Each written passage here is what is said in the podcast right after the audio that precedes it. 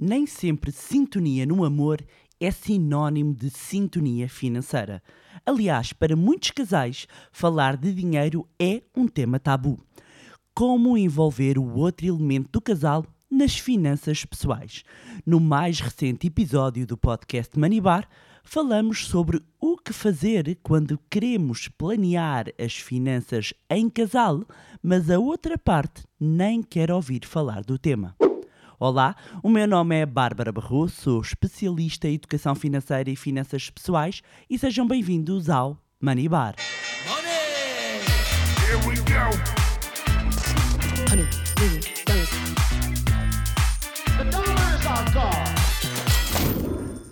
Olá, meus amigos, como é que vocês estão? Espero que estejam todos bem e de boa saúde, hum, eu estou aqui um bocadinho entupida do meu nariz, ainda a recuperar do jet lag, acabada de chegar de Nova York, onde apanhei aqui uns frescos menos 20 graus um, e que fizeram parecer os menos 9 da Suíça de há umas 3 semanas ou 2 semanas, se não me engano, uma verdadeira primavera. E só penso, Cristo, como é que alguém vive com tanto frio? Um, estava, estava mesmo fresquinho. E cheguei e tinha sido publicada um, a minha entrevista de destaque na revista Sábado. Foram três páginas e para quem quiser ler, tem de se despachar para apanhar ainda a edição, penso que é a 979 da revista, e foi uma oportunidade para deixar a minha visão sobre as finanças pessoais e também sobre o trabalho que temos vindo a desenvolver no Money Lab e que já ajudou a transformar a vida de milhares de pessoas. E o meu agradecimento a todas as pessoas que já mandaram mensagem, uh, que já viram um, a entrevista e a todos os alunos uh, que partilharam também, um, que, que acompanharam e gostaram da, da entrevista. Pois bem, vamos ao nosso tema de hoje.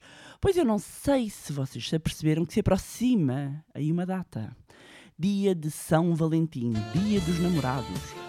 O dia em que só se conseguem ver mesas de dois nos restaurantes, em que tudo é servido com corações, cisnes, purpurinas, onde disparam as vendas de velas, rosas. Estou aqui a pensar, será que há aí ações de alguma florista interessante, agora que penso? Bom, dia em que os peluches, os cartões com música, os perfumes têm tanta saída como Natal. Acho que entenderam que esta é uma época em que o amor anda no ar, algum consumismo aqui à mistura, e a propósito desta época, resolvi trazer um tema que uh, quase sempre uh, uh, resulta de uma pergunta feita por alunos, seguidores, leitores, ouvintes do podcast que me fazem, mas normalmente a pergunta vem menos polida do que o título deste episódio. Normalmente a pergunta é do género: Bárbara, como é que eu obrigo a minha mulher a interessar-se por finanças pessoais? Bárbara, como é que eu obrigo o meu marido, o meu namorado a investir? Oh meu Deus, eu quando ouço a palavra obrigo, até me dá um arrepio na espinha. Ora, primeiro de tudo, ninguém obriga ninguém, ok? Essa é uma premissa importante de esclarecer. Dizendo que, amigo, amiga, esqueça lá uh, levar as coisas à força. É que um, há quem queira pôr uh, uh, muitas vezes já me aconteceu, há quem queira pôr quase a cara metade à minha frente, à espera que eu faça ali algum voodoo para começarem a, a poupar ou investir desalmadamente. E confesso que uh, em 18 anos, vá, tive imensos casos de, por acaso, agora que penso, em palestras e eventos presenciais, veio arrastado e que acabou por iniciar ali a transformação relativamente às finanças pessoais. Mas, meus amigos, quem não quer não é ajudado. E até pode ter exatamente o efeito contrário. Aliás, acontece muito. Tentar forçar tanto a pessoa não leva não só a que ela não se comece a interessar, como começa a ganhar aversão. E aí é que a coisa se complica mais. Claro que é sabido, e eu já tenho falado também sobre este tema, e existem estudos neste sentido, que o dinheiro é uma das principais causas de conflito em muitos relacionamentos, em casais é uma das principais causas de separações e divórcios, e que gerir as finanças pode ser especialmente difícil quando uh, o parceiro ou a parceira tem ideias totalmente opostas sobre o dinheiro ou quando nem sequer quer participar da discussão. E quando um dos elementos do casal não quer participar no planeamento financeiro, pode ser frustrante. E o que eu vos posso dizer é que no longo prazo isso pode sair muito caro. E o que sabemos para já é que nada de terrorismo psicológico sobre dinheiro. Okay? Fica aqui já combinado. Nada de terrorismo psicológico. E eu vou partilhar aqui algumas situações de exemplo uh, que muitas vezes podem acontecer e como é que podem ser resolvidas. E depois vou deixar aqui também algumas dicas. Por exemplo, quando, uh, e é uma pergunta também me fazem, o que fazer quando a cara de metade não quer fazer um orçamento? Ora, se o outro elemento do casal até entende a necessidade de planear, mas simplesmente não quer ou odeia seguir um orçamento porque acha que dá muito trabalho, porque é muito difícil, uh, porque na realidade, cumprir um orçamento já é desafiante quando estamos comprometidos com ele. Agora, imagine quando não se está. No entanto, para bem da harmonia em casal e da saúde financeira, é importante encontrarmos aqui uma solução e uma solução que funcione para ambos. E uma solução possível pode ser criar um orçamento simples em que depois é revisto pela outra parte. Isto vai facilitar a participação do seu parceiro, da sua parceira, do seu marido, da sua mulher na discussão, ou seja, cria um orçamento simples, uh, que, que tenha categorias uh, uh, bastante simples, tenha categorias com alimentação, as telecomunicações, ou seja, que fa faça uma cobertura das principais categorias das despesas do, do, da família e, em seguida, fale com a sua cara metade sobre como acha que deveria ser a distribuição e peça uma opinião. Olha, estamos a gastar este determinado valor, eu estou a gastar este determinado valor, porque depois depende. Obviamente, nós estamos aqui a falar de se quer trazer a pessoa para as finanças pessoais. Isto não significa, e é importante salientar, que tenham necessariamente de fazer um, tudo em conjunto. Existe, quando falamos de contas, existem essencialmente três modelos. As pessoas que têm as contas completamente separadas, tudo separado, tudo, tudo é o meu dinheiro, o teu dinheiro. Depois temos a versão uh, uh, junta. Existe o nós, todo o dinheiro conjunto, toda é a mesma conta uh, para as despesas, a mesma conta para os investimentos, ou seja, aqueles casais que olham tudo como um só. E depois temos o modelo híbrido, que muitos casais também têm vindo a adotar, em que têm uma conta para a qual colocam o dinheiro para pagamento das despesas comuns ou da casa e depois têm um, as suas contas individuais. Independentemente do modelo que tenham, podem e devem ter objetivos conjuntos. E já lá vou. Devem ter objetivos conjuntos.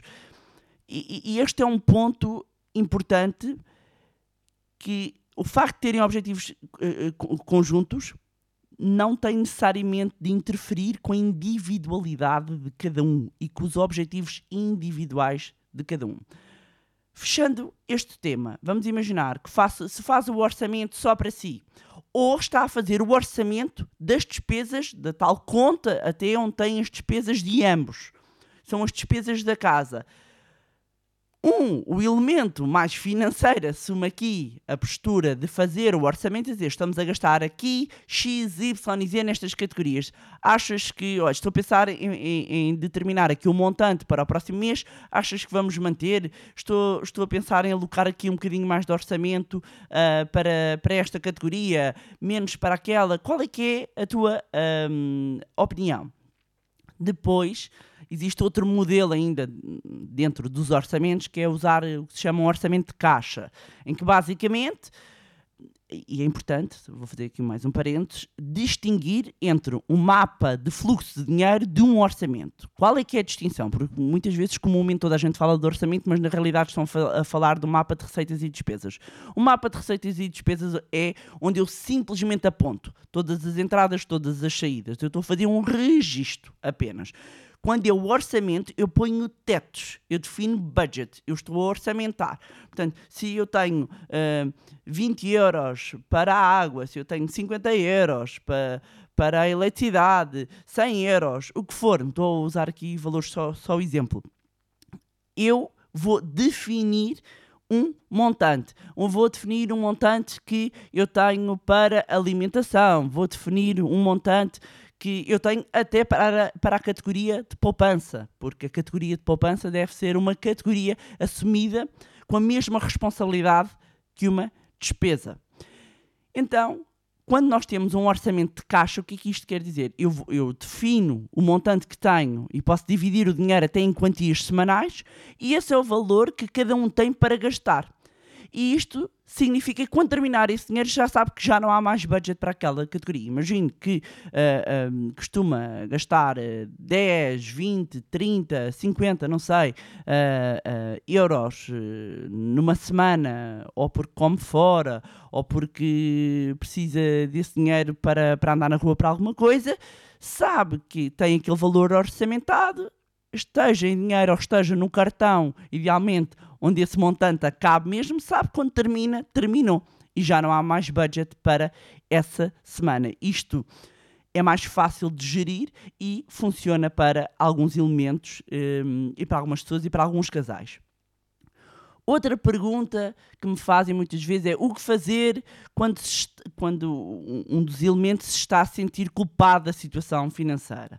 Se, por exemplo, um dos elementos do casal está numa situação financeira difícil, está com muitas dívidas, um, este forçar, por isso é que eu mencionei no início, não devemos forçar nada, o cumprimento de um orçamento pode ser visto como uma pressão adicional e pode fazer com que o seu parceiro, a sua parceira, se sinta culpado. Esta pode ser uma situação delicada, especialmente se ele acha ou se ela acha que é mesmo o culpado dos, dos problemas uh, financeiros. E mesmo que até possa ser se o seu objetivo é trazer a sua cara metade para a gestão das finanças pessoais no presente e no futuro, não adianta estar a apunhalar e sempre a culpar, a colocar a culpa no tempo, o tempo inteiro. A culpa faz com que o seu parceiro, a sua parceira, se sinta na, na defensiva e vai se sentir menos propensa a participar em discussões sobre dinheiro e muito menos a cumprir um orçamento e muito menos a poupar e investir. Portanto, isto irá fazer com que também vá abordar a situação com, às vezes, alguma agressividade até, ou com alguma negatividade, e não é isso que quer. Portanto, a solução é mudar a abordagem, mudar a maneira como fala uh, sobre sobre o dinheiro e não use a culpa, não se concentre no passado. Em vez disso, olhe para o futuro, estabeleçam pequenos passos, pequenas metas em que possam ver o progresso que estão a fazer em relação aos objetivos financeiros e hum, tentem olhar uh, uh, numa perspectiva de vamos trabalhar juntos para sair desta, desta situação e procure haver um compromisso, mas sem haver o sentido de culpa.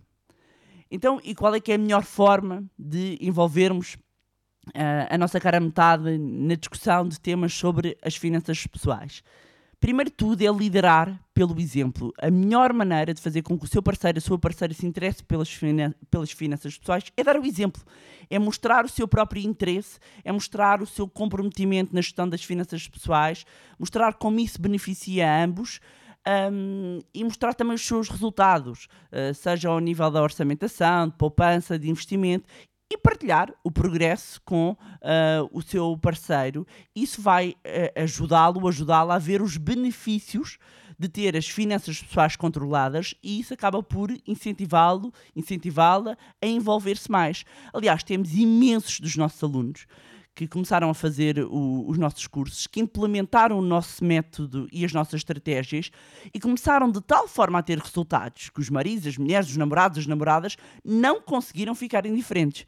E hoje é muito engraçado porque eu recebo mensagens e partilhas de casais que me dizem: olha, o meu marido não queria, não é? Nem ouvia falar dinheiro. A minha namorada não queria saber nada disto. Hoje está-me sempre a mandar ações, está-me sempre a mandar o próximo investimento. Hoje em dia são mais fervorosos do que os alunos um, iniciais. E já antecipando, e já antecipando, porque têm, têm-me enviado também muitas perguntas e têm chegado muitos pedidos. Quando é que vamos abrir a próxima edição do curso do Zero à Liberdade Financeira? Eu vou deixar um link na, uh, na descrição deste episódio um, para se inscreverem na lista de espera. Contamos ter novidades um, também em breve e quem tiver estiver na lista de espera vai ser o primeiro a receber toda a informação sobre o curso de Finanças Pessoais mais completo alguma vez desenhado em Portugal um, e que eh, eu partilho a metodologia que tenho vindo a, um, a aperfeiçoar e implementar ao longo de 18 anos e que já transformou a vida de milhares de pessoas. Ponto 2 e ponto importante, que é transformar uh, este ponto das finanças pessoais num trabalho de equipa. Gerir as finanças uh, pessoais é mais divertido e eficaz quando o, o, esforço e o trabalho é feito em equipa. E por isso é que eu gosto muito da expressão do meu amigo Gustavo Cerbasi de casais inteligentes enriquecem juntos, porque de facto quando nós temos os casais na mesma página e com os mesmos objetivos e a trabalhar em equipa, o crescimento é exponencial. Procure incentivar o, o, o, seu parceiro, a sua parceira, um, envolvendo um, nas discussões sobre os seus objetivos financeiros, sobre os seus orçamentos, sobre os seus investimentos. Inicialmente, e obviamente, ninguém conhece melhor a sua cara metade do que você mesmo. Portanto, uh, ter aqui a sensibilidade para dosear, porque há pessoas que um, eu posso partilhar os meus objetivos financeiros devagarinho, os meus uh, uh, aquilo que eu consegui atingir, e há outros que é lá vens tu com a conversa do dinheiro, lá vens tu, lá vens tu. Um, mas peça contribuições e sugestões um, para trabalhar em conjunto e encontrarem soluções para desafios uh, financeiros fazer esta abordagem como uma equipa pode ajudar o seu parceiro a ver o valor de estar envolvido. Isto remete para outro ponto que é fundamental quando nós queremos envolver a nossa cara metade um, nas questões relativamente ao dinheiro. Encontre um terreno comum. E o que é que isto quer dizer? É importante encontrar aqui um ponto comum com o seu parceiro quando se trata das finanças pessoais e pode começar por perguntar sobre as suas metas, as prioridades financeiras e procure formas de alinhar os próprios objetivos dele ou dela com os seus. Isto pode ajudar a tornar as finanças pessoais um interesse partilhado, em vez de uma fonte de conflito. Por exemplo, se o seu parceiro, se a sua parceira estiver interessado, por exemplo, em viajar, pode discutir como ajudar e como ajudá-lo, como ajudá-la a gerir as suas finanças, pode contribuir para conseguir poupar para as férias de sonho. Ou seja, eu vou buscar alguma coisa que o meu parceiro, que a minha parceira goste e eu, se tenho mais propensão a esta gestão, ajudá-lo em algo que é, é um sonho, é um objetivo, é uma meta financeira e transformar esse sonho numa meta financeira vai, vai, vai começar a associar a algo prazeroso e não a algo aborrecido. E isto leva-nos a outro ponto fundamental, que é torne o tema acessível e relevante. As finanças pessoais podem parecer complicadas e aborrecidas para algumas pessoas, para mim, não totalmente. Aliás, é, é, é um, um, ponto. Faz parte do nosso ADN do Manilab, que as finanças pessoais não têm de ser aborrecidas. E se já chegou a este podcast e se nos ouve desde o início, certamente já notou que gostamos de boa disposição e acreditamos que conhecimento, partilha, evolução podem coabitar com humor, podem coabitar, coabitar com boa disposição. Portanto, para deixar o seu parceiro interessado, a sua parceira interessada, torne o tema acessível, relevante, usando exemplos da vida real e usando uma linguagem simples. E se não tem essa capacidade, como é que pode fazer isso? Pode, por exemplo, uma sugestão, não é? Partilhar este podcast ou pode mesmo oferecer um livro. Diz que há um muito bom, que está, está nos tops há pelo menos um ano. Chama-se Ponha o seu dinheiro a trabalhar para si, da especialista Bárbara Barroso, e que é uma verdadeira bíblia de finanças pessoais. Agora, aqui que ninguém nos ouve, se quer um conselho, se for para oferecer, nesta altura do Dia dos Namorados, ali dentro do livro, coloque um voucher, assim, de uma, de uma massagem, ou um bilhete de um concerto, sei lá, qualquer coisa que ele ou ela goste associe o tema das finanças pessoais a outro assunto que ele ou que ela gostem. Arranque aquele sorriso que vai fazer o quê? Vai fazer com que baixe a guarda. Meus amigos, confiem, costuma resultar. E depois de resultar, envie uma mensagem no Instagram ou me manda no Manilab. Uh, acredito, eu estou aqui a torcer por si. Partilhe também uh, o, o, este tema mesmo com os amigos, traga este tema para a conversa. Por fim, não menos importante, comemore o progresso e os sucessos. É importante celebrar os sucessos quando se trata de finanças pessoais e celebrar em conjunto. Reconheça os esforços e as contribuições do seu parceiro, da sua parceira. Reconheça o impacto positivo das suas próprias decisões financeiras. Se poupar não é algo fácil para essa pessoa, se de repente conseguiu poupar e atingiu um objetivo que tinham estabelecido, comemorem esse objetivo. Vai ajudar a que se sinta valorizado, motivado e a continuar aqui comprometido com uma melhor gestão das finanças pessoais e das finanças em casal. Resumindo, convencer o seu parceiro, a sua parceira a interessar-se por finanças pessoais pode efetivamente ser um desafio, mas é possível liderar pelo exemplo, uh, trabalhar em equipa, encontrar aqui pontos de interesse comum, tornar o assunto acessível e comemorar em conjunto podem efetivamente ajudar a sua cara metade a ver o valor aqui de olharem para as finanças em conjunto e construírem um futuro financeiro mais forte. Lembre-se que é importante abordar as finanças pessoais com paciência, compreensão e uma atitude positiva. Nada de forçar e tentar obrigar. Seja uma inspiração, não uma inquisição. Lembre-se disto. E pronto, era isto tinha para vos trazerem mais um magnífico episódio do podcast Money Bar. Dizer-vos que estamos aí a preparar novidades, portanto, não se esqueçam de subscrever a nossa newsletter. Encontram o um link na descrição deste episódio. Já sabem que podem continuar a acompanhar-nos através das redes sociais: Facebook, Instagram, LinkedIn, Telegram. Mais uma vez, também não se esqueçam de subscrever o podcast através das plataformas que estiveram a ouvir. E se gostaram do conteúdo e acham que vai ser útil a outras pessoas, partilhem, partilhem com a cara metade, partilhem com os vossos irmãos, os vossos amigos, os vossos familiares. E quanto a nós, encontramos então no próximo Money Bar. Money! Here we go. Honey.